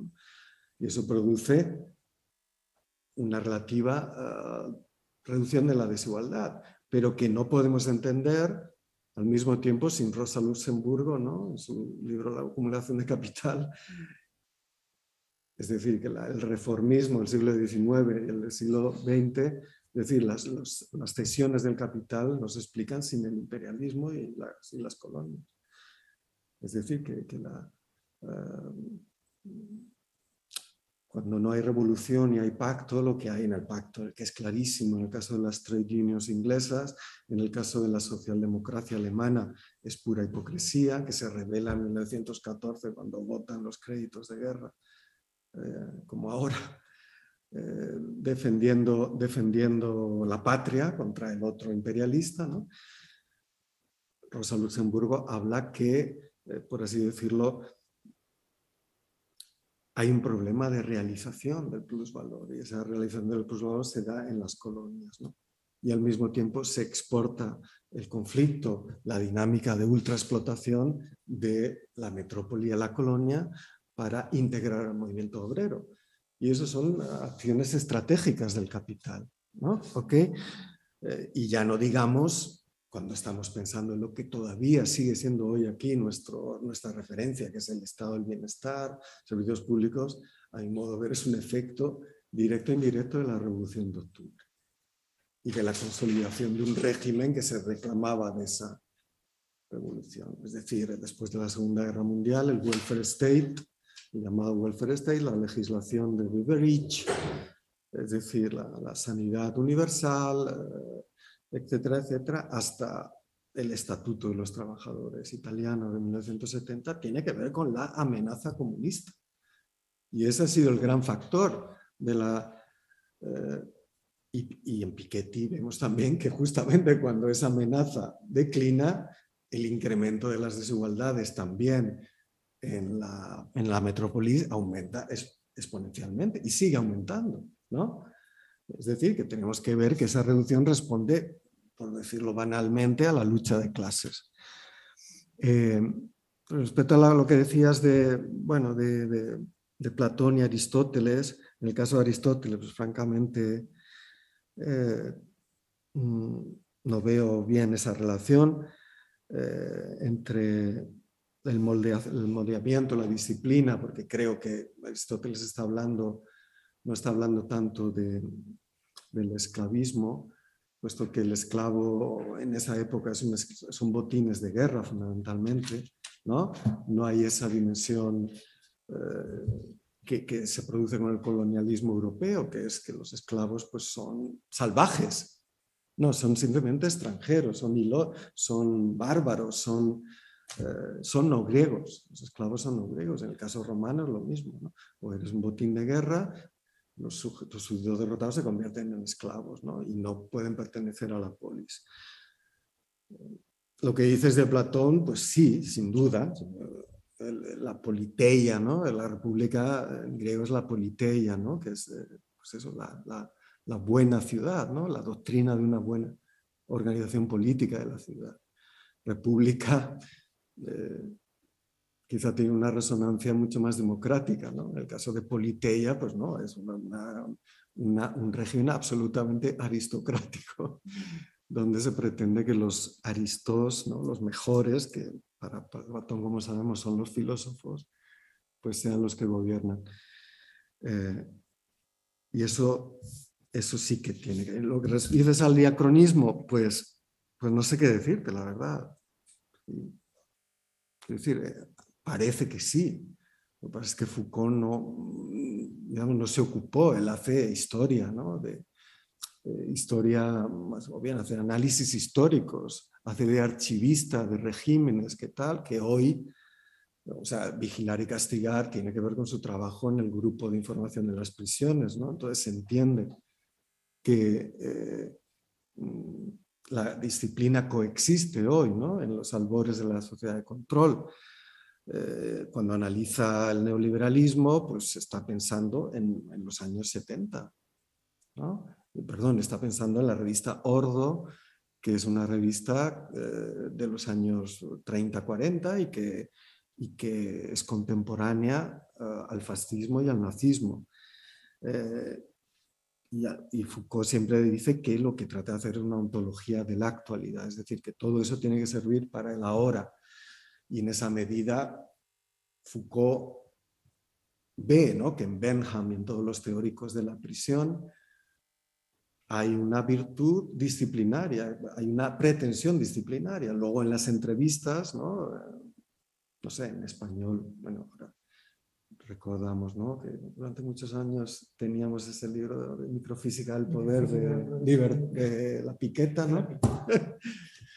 Y hay esa entrevista sobre la presión, digo, porque no, sé si hay otra ya en castellano, esa entrevista sobre la prisión donde dice eso que he dicho yo antes, ¿no? que la prisión es para producir delincuentes. Eh, la, prisión se reproduce la delincuencia, no se reforma a nadie. ¿no? Entonces, no hay, no hay una diacronía, lo que hay es una especie de, eh, de transformación de los fines. Es decir, probablemente la, la, virtud de los reformados, por ejemplo, Benham no es, eh, no sé, eh, el juez Dredd, ¿no? Quiere decir, tenía pretensiones filantrópicas de reforma de los individuos, los efectos de la introducción de esos mecanismos en una sociedad capitalista, en proceso de urbanización, en proceso de, ¿no? en sociedades de seguridad, pues son perversos ¿no? y generan esa perpetuación de la policía. ¿Ok? A ver. Eh. Joder, ya me vuelve a pasar lo que a Rajoy, que no entiendo mi letra. Eh, era, eras tú, ¿verdad? Eh, que. No, era... Sí, sobre el siglo XIX, eh, que decías, perdona. Ah, sí, en las sociedades primitivas, que se había disciplina. Yo creo que no. Eh, sí, lo que hay son rituales, ¿no? Si en las sociedades primitivas hay rituales de socialización que están vinculados además a, a, cosmologías que no son las del Homo económicos precisamente, sino que son relaciones con los antepasados, con el cosmos, con otras especies animales, ¿no? uno se asocia a un clan, uno se asocia a un tótem, eh, son ritos de humanización, si queremos, ¿no? Son ritos de hacerse un ser humano tal y como cada eh, cultura, sociedad, eh, tribu, etcétera, lo considera.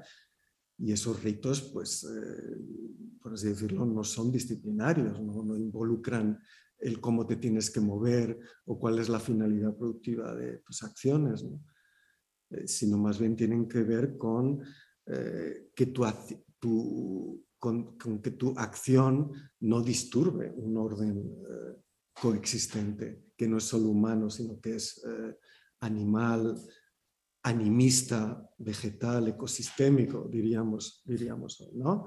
Es decir, no hay esa dimensión eurocéntrica antropomórfica, antropocéntrica, ¿no? Eh, que ve la naturaleza, ve eh, el trabajo como apropiación de un objeto. ¿no? Eso no existe, lo que hay es una existencia con, lo que hay es una actividad con, por eso para cazar pues hay que pedir perdón, hay que bendecir, para ser un hombre hay que hacerse marcas, para ser una mujer hay otro tipo de ritos, ¿no? yo creo que no, que no, va, que no va por ahí. En el caso de lo que decías de lo de California, yo creo que sin duda, eh, a ver, eh, en la biografía, en las biografías de Foucault, en las consideraciones de Deleuze, Deleuze habla de que hay un silencio en Foucault después de todo el activismo post-68, hay muchas peleas, ¿no? Porque cuando el post-68 se pone duro, ¿no? Y tenemos el affaire Croissant, que tiene que ver con la RAF, ¿no? Eh, ahí Foucault, a ver, siendo intentando no generar aquí polémicas de tertulia, diría como que dio muchos bandazos, ¿no? Porque por un lado eh, condenó a la RAF sin tener en cuenta lo que era el estado de policía eh, alemán en ese momento y lo que había sido el post-68 alemán. ¿no? Es decir, el hecho de que en el mismo 68-69 intentan matar a Rudi Dutschke sobre la base de una campaña del grupo, eh, del grupo de Axel Springer, completamente ultraderechista. El policía que lo mató era un, era un, era un... No, perdón, estoy, estoy, ese era Beno Nesor, perdón. El, el, que lo mantó fue un parado zumbado, como ahora uno de Vox que viene aquí, que ha oído a Jiménez Los Santos y nos pega un, un palo en la cabeza, pues era un parado ultraderechista que, había, que leía la prensa de Springer. ¿no? Es decir, que la reacción fue bestial. La incapacidad de esa república de acoger, esa república de la Guerra Fría, del centro de la Guerra Fría, de acoger un disenso eh, con respecto a ese orden, se tradujo una represión bestial. Esto no justifica el terrorismo y yo creo que tampoco Deleuze, lo que estaba más bien es es que lo que no se podía justificar era eh, que se detuviera abogados o que se crearan cárceles de exterminio, como era Stanheim. ¿no? Eh, mm, bueno, entonces ahí hay una cierta ambigüedad de ambivalencia de Foucault, luego se hizo amigo de los nuevos filósofos, contra el Gulag y todo eso, francamente mal, porque era André Glucksmann, eran Henri Levy, o sea que no había más que verlos, ya eran unos payasos, pero luego el devenir, quiero decir, gente completamente patética, ¿no? Ex maoístas arrepentidos a los dos años, ya me dirás tú, ¿no? Tómate más tiempo para arrepentirte. Pero aquellos lo dejaron en cuanto vieron que ya no iban a conseguir ser los jefes de ellos, ¿no? Entonces, como que bandeaba. Y luego quizá lo más, ¿no? Es lo de la revolución iraní en 1979, que dicen, esto es la hostia etcétera, cierta, ¿no? Entonces, bueno, pues yo creo que eso explica su cierta retirada de la intervención política que eh, tuvo en torno al 68, ¿vale? Y yo creo que ahí se centra, ¿no? En cómo, cómo producir las condiciones de la libertad eh, a partir de ese trabajo sobre sí, ¿no? Y también yo creo que tiene que ver, eh, aunque esto bueno, pues, quizás algo especulativo, con que Foucault no salió del armario en, en vida, ¿no? en un medio súper homófobo, como era la Academia Francesa y la sociedad francesa entonces extremadamente homófoba. Eh, y por lo tanto, eso podemos imaginar el sufrimiento que podía causar y la necesidad que tenía de descubrir eh, en, culturas como la californiana eh, esa capacidad de vivir su propia condición queer o gay eh, a partir de esas comunidades que, por así decirlo, trabajaban sobre sí, fuera de, del sensacionalismo, fuera de la visión moralista cristiana o fuera de la visión disciplinaria de las prácticas BDSM, etcétera, etcétera.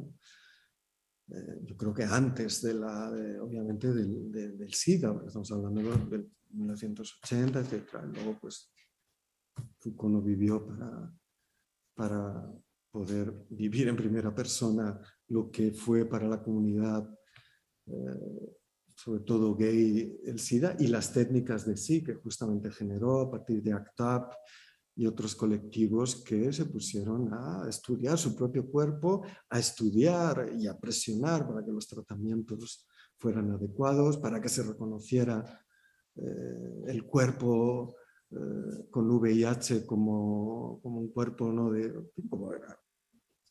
era, la enfermedad de los gays, era, ¿cómo se llamaba? el, virus, el virus gay, etcétera, etcétera. ¿no? Y eso, pues, por desgracia, no pudimos, no pudimos verlo. Y sin duda, lo que dices de las drogas, pues eh, el sistema de la prisión en Estados Unidos y cada vez más en Inglaterra y, probablemente ya en el resto del mundo, es un sistema eh, empresarial. Las prisiones privadas explotan a los, a los a los, a los, a los internos. La inmensa mayoría de los internos son, son, son de minorías raciales, fundamentalmente afroamericanos. Es decir, que, que es, la prisión es un sistema industrial que da beneficios de producir segregación en las clases subalternas y en las minorías eh, raciales. Es la base fundamental eh, de, de, esa producción que asocia eh, negritud o afroamericano con peligrosidad, con armas, con cárcel, como si eh, fuera un dato natural y no un efecto de, desde la fundación de esa república. Eh, en el libro, este libro que está en Capitán Swing, que se llama eh, ah, El fin del control policial, no conozco que lo he traducido, de Alex Vitale, es, digamos, divulgativo, pero si no lo habéis leído, leerlo porque explica muy bien que la policía eh, en Estados Unidos y también en Inglaterra nace para el control de la esclavitud la policía, las fuerzas de policía, no la policía como la entendíamos, ¿no? como eh, de, de Polizeiwissenschaft o de la policía, sino que nace, está vinculada al control, la captura, la demarcación, la segregación de los esclavos. Posteriormente, en Inglaterra se aplica a las clases peligrosas, a la clase obrera, etc. Es decir, que no es eh, ningún misterio y está documentadísimo y por lo tanto el sistema carcelario cumple esa misma, esa misma función. Eh, el papel del Estado en la sociedad de, control. Eh, complicado, ¿por qué? Porque primero porque es el, ¿qué es el Estado? ¿no? ¿Verdad?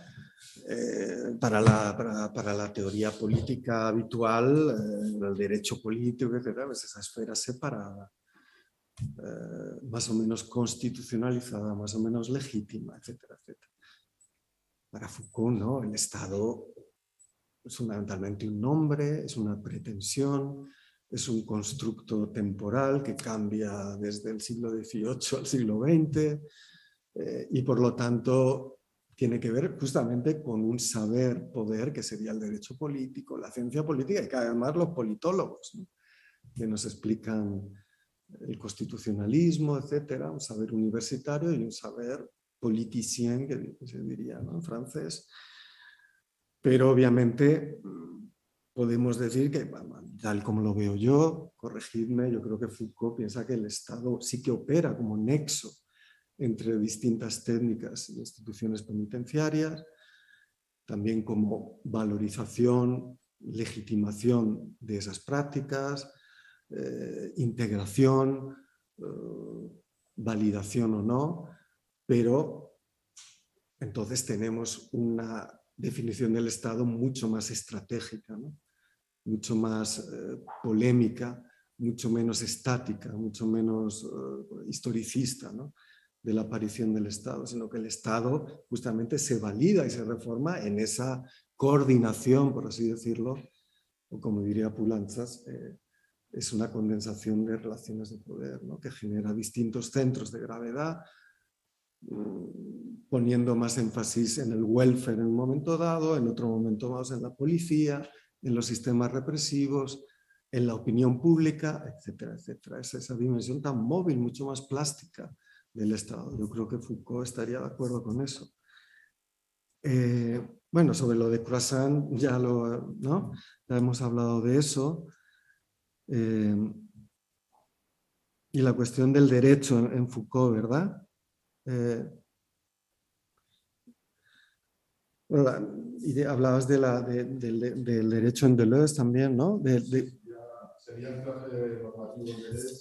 yo creo que sí, una relación con las luchas, aunque no lo desarrolla, eh, es la cuestión de la jurisprudencia. ¿no? La jurisprudencia no es solo los litigios civiles, son también los litigios laborales, los litigios penales, eh, etcétera, etcétera. Y justamente es una concepción productiva del derecho que está vinculado al diagrama de los conflictos sociales y las luchas y por lo tanto dice que lo importante es la jurisprudencia y que las mejores novelas que se pueden sacar no se hacen leyendo los códigos de derechos, sino las sentencias, la, la jurisprudencia.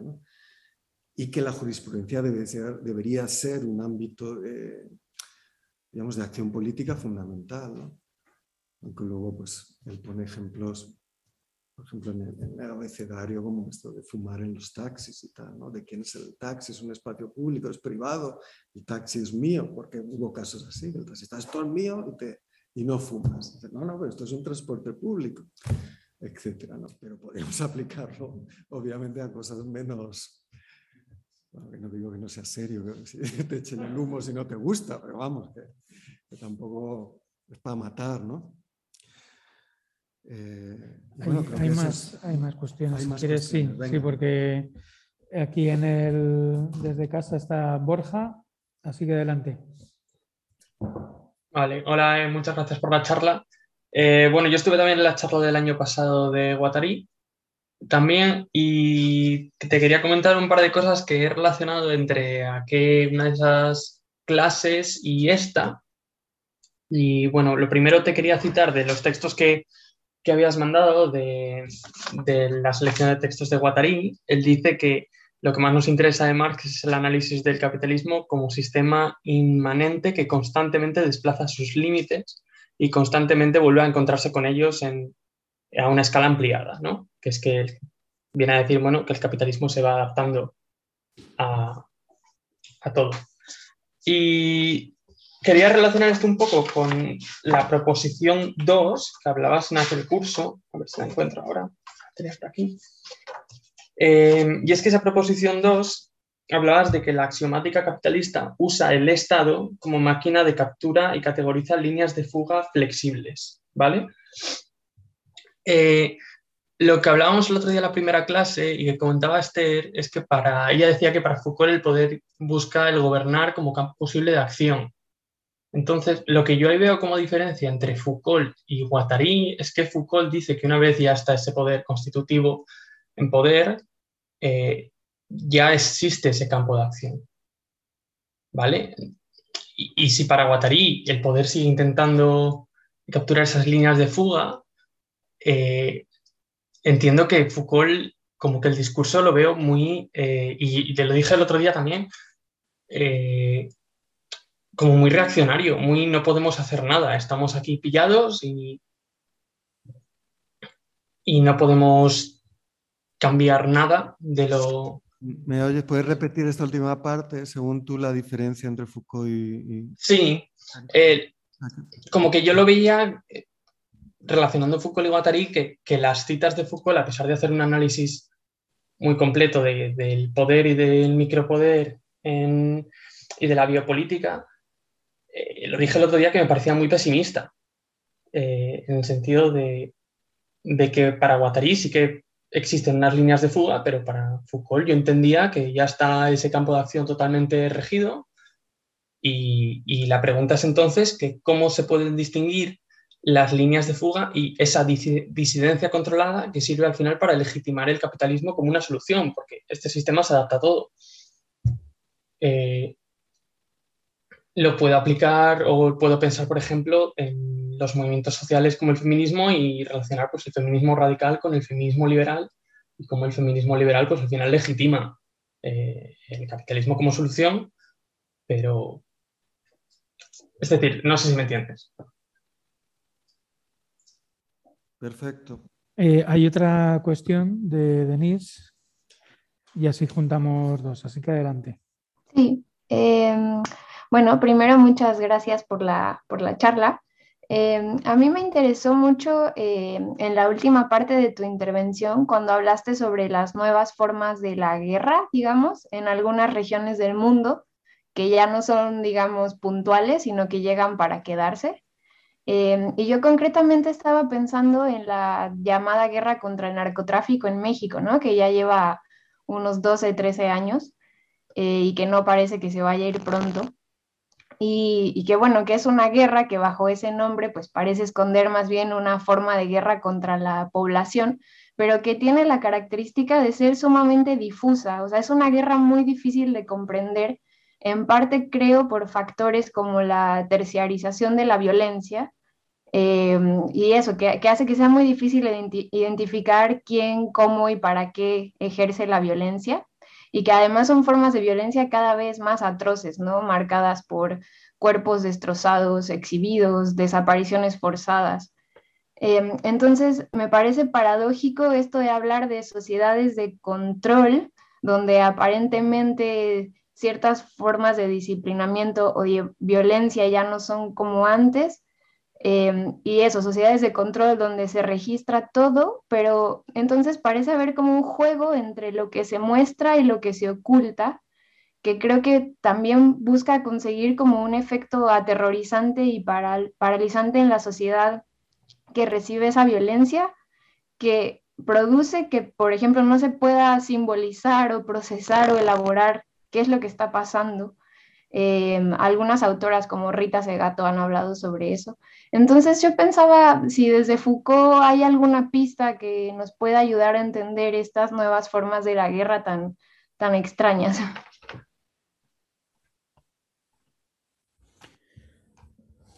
Pues sí, ya está. Pues adelante. No había más. Pues dale y con estas yo creo que iríamos terminando.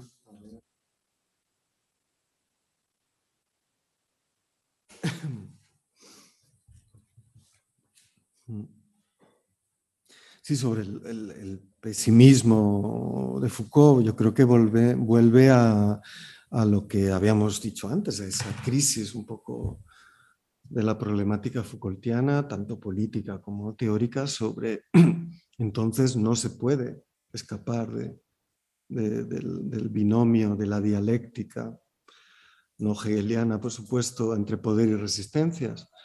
Es siempre esa constante eh, lucha para, por así decirlo, no dejarse formar, conformar, oprimir, disciplinar completamente por, por los dispositivos de poder y por lo tanto resistir lo que a su vez es algo que el poder también solicita, es, decir, aprende de las resistencias, las considera productoras de saber, por eso la resistencia es creativa, porque al resistir enunciamos cosas nuevas, inventamos posibilidades, trazamos, algo de Foucault no rechazaría, pues fugas también, pero damos información sobre cómo taponar esas fugas, etc y concretamente pues tiene que ver con el uh, impasse de los movimientos post-68, sobre todo los movimientos de desinstitucionalización y los movimientos que podríamos llamar uh, subjetivos y existenciales, como el movimiento gay, movimiento feminista, etc. Siempre contra una ley, siempre contra un comportamiento eh, social, siempre contra unos nazis que te pegan, ¿no? Y siempre reivindicando derechos al Estado, ¿no? y, y, nunca fuera de todo eso. Entonces Foucault no es que diga, entonces tenemos que ir, según lo veo yo, tenemos que ir a, a las técnicas de sí, sino que más bien yo creo que ve que, por así decirlo, in nuche o de manera mm, quizás no desarrollada como institución, ya todos esos movimientos tienen esos pliegues de subjetivación no tanto desde el punto de vista de lo que la antropología cultural o la historia eh, subalterna o tipo de. Thompson, etcétera, ¿no? La, economía moral, pero bueno, quizás en un enfoque paralelo, sobre todo en, los movimientos, porque el poder se ejerce sobre los cuerpos, es otro axioma de Foucault, pues esos cuerpos eh, que se pretenden normalizados, esos cuerpos disidentes, en cierto modo sobreviven no tanto de la resistencia, sino de un trabajo sobre sí que se ejerce en unos sobre otros a partir de la emulación, a partir de la, digamos, de la influencia entre los sujetos de lucha, ¿no? entre las instituciones eh, de la resistencia que permiten eso. ¿no? Eh, pero luego, digamos que, yo creo que opta de una manera también ambivalente por eh, pensar esos mecanismos como algo que ha existido siempre desde la antigüedad e introducir una problemática de la libertad del sujeto, una problemática ética. Es decir, que las sociedades no funcionan si no hay instituciones en las que se permite que los sujetos eh, actúen sobre sí mismos para poder actuar en la sociedad. Claro, está muy bien, digo, como crítica está muy bien describir cómo los, los eh, aristos, aristoi eh, griegos, etcétera, ¿no? los hombres, los andros, androi griegos eh, se convertían en buenos varones y tal. Pero claro, lo interesante es hacer una historia de la subjetivación proletaria, obrera, colonial, esclavista, etcétera, ¿no?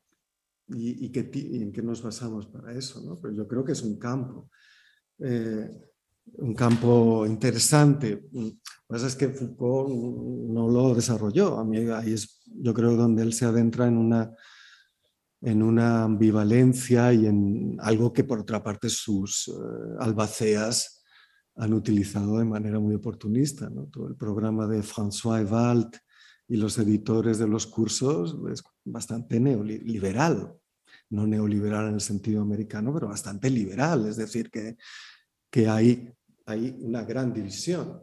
La sociedad que permite el juego libre de los sujetos que se presuponen libres, sus relaciones estratégicas, y las sociedades totalitarias, que podrían ser nazi, fascista, ¿no? dictatoriales y, por supuesto, anticomunista. ¿no? Hay una especie de anticomunismo ahí un poco eh, muy de la época ¿no? y un exceso de confianza en, en el neoliberalismo. ¿no?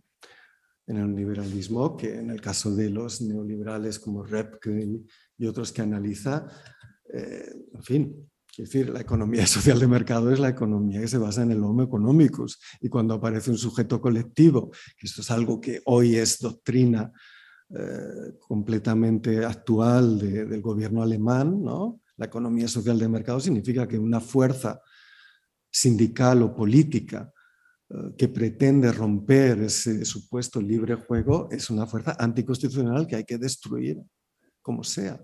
Y no es nada paradójico, sino completamente consecuente y lógico que von Mises y otros ¿no? de la, austriaca consideraran que Mussolini era algo necesario porque era un mal menor, algo absolutamente necesario para restablecer las condiciones eh, ¿no? de la, de la, de la eh, digamos, de, de, la libertad de información, ¿no? de la, del juego del mercado como principal fuente de información de las acciones de los sujetos, ¿no?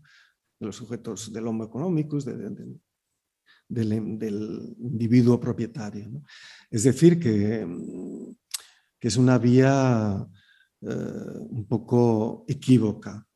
No obstante, a mi modo de ver, el valor de todos esos... Eh, de las investigaciones de Foucault, pero que hay que complementar justamente con una historia de las instituciones del movimiento obrera, de la evolución de los sistemas políticos y sobre todo quién era el enemigo del neoliberalismo. Eso es algo que yo creo que queda muy bien en un libro que ha sacado también Capitán Swing. No vamos a decir todos los libros aquí que sean de traficantes, que se llama Globalistas, de Kim Slobodian, que hay que leer absolutamente porque pone en contexto toda esa literatura y su función, y su función anti movimiento obrero y anticomunista. ¿no? Entonces, el pesimismo de, de Foucault eh, pues sí, yo creo que sí hay un cierto, hay un cierto pesimismo, eh, porque, por así decirlo, las técnicas de sí son una especie de preparación o de actividad del sujeto para volver a una sociedad que no cambia mucho. Mientras que Deleuze y Guattari en el esquizoanálisis, en la nomadología, las líneas de fuga inventan un espacio-tiempo, crean un nuevo territorio, territorios existenciales, nuevos agenciamientos de, flujos eh, lingüísticos, de flujos de enunciación, de flujos materiales, nuevos universos de valor, nueva reorganización de sistemas de máquinas. Y eso es absolutamente ontológicamente creativo. Ahora bien, eso no significa que haya, podamos hacer una contraposición simple entre optimismo ¿no? Eh, y pesimismo, puesto que ¿cómo se llama la pregunta? El, ¿Quién ha hecho la pregunta? Borja. Como recordará Borja, en el curso pues hablábamos de los peligros de la línea de fuga, ¿no? los peligros excesivos de la desterritorialización, de convertirse en la línea de abolición fascista. ¿no? Es decir, que la línea de fuga tiene que ser discontinua, tiene que reterritorializarse. La consistencia no puede durar siempre, tiene que estratificarse. ¿no? Y retomar. Entonces ahí hay una dimensión eh, inevitablemente discontinua y, no, y por lo tanto la necesidad de volver al antagonismo. La línea de fuga es, como dice Deleuze, pues fugo mientras busco un arma, ¿no? me huyo mientras busco un arma. porque eludir el antagonismo es imposible, no se trata de irse a, ¿no? a una Arcadia, sino de construir un territorio en el que luchar sea más favorable. Eh, la cuestión de México, pues qué mejor que, nuestra participante para ilustrarnos justamente la coexistencia de soberanía, eh, soberanía sobre la vida y la muerte, soberanía distribuida entre narcos, Estado y todo tipo de policías, disciplina eh, bestial a partir del asesinato, ¿no? Eh, para, estimular un comportamiento eh, de omertad y de tolerancia y control por parte del gobierno de, la población absolutamente dependiente del Estado, supuestamente para que le proteja de los narcos. A mí me parece que, insisto, sin saber absolutamente nada en comparación con alguien que vive allí y lo estudia, me parece que México es el laboratorio justamente de, esa, de, esa, de lo que hablábamos antes de la guerra como función ordenadora. Lo que pasa es que es, eh, se da en un país que en los años 90 y después de su entrada en la OMC, ¿no? Eh, perdón, el Tratado de Libre Comercio con, lo que genera o lo que es el, pistoletazo de la insurrección zapatista, el viejo estado patrimonialista del PRI, etcétera, se va al garete y se genera un neoliberalismo en una sociedad que presenta pues, todo tipo de ecosistemas, todo tipo de poblaciones, poblaciones mayas eh, que viven, pues, en cierto modo, eh, fuera de, la dinámica urbana, grandes conglomerados como México, eh, estados frontera con Estados Unidos, donde siempre han existido esos procesos migratorios. Entonces lo que vemos es una proliferación de esas máquinas de guerra, eh, por así decirlo, de una manera cancerosa. Y al mismo tiempo una función de gobierno, eh, incluso ahora por parte de López Obrador, en tanto que protección a cambio de obediencia absoluta protección relativa, porque no, en el fondo no hay ninguna protección, el Estado está ausente, el Estado está absolutamente eh, penetrado por el narco.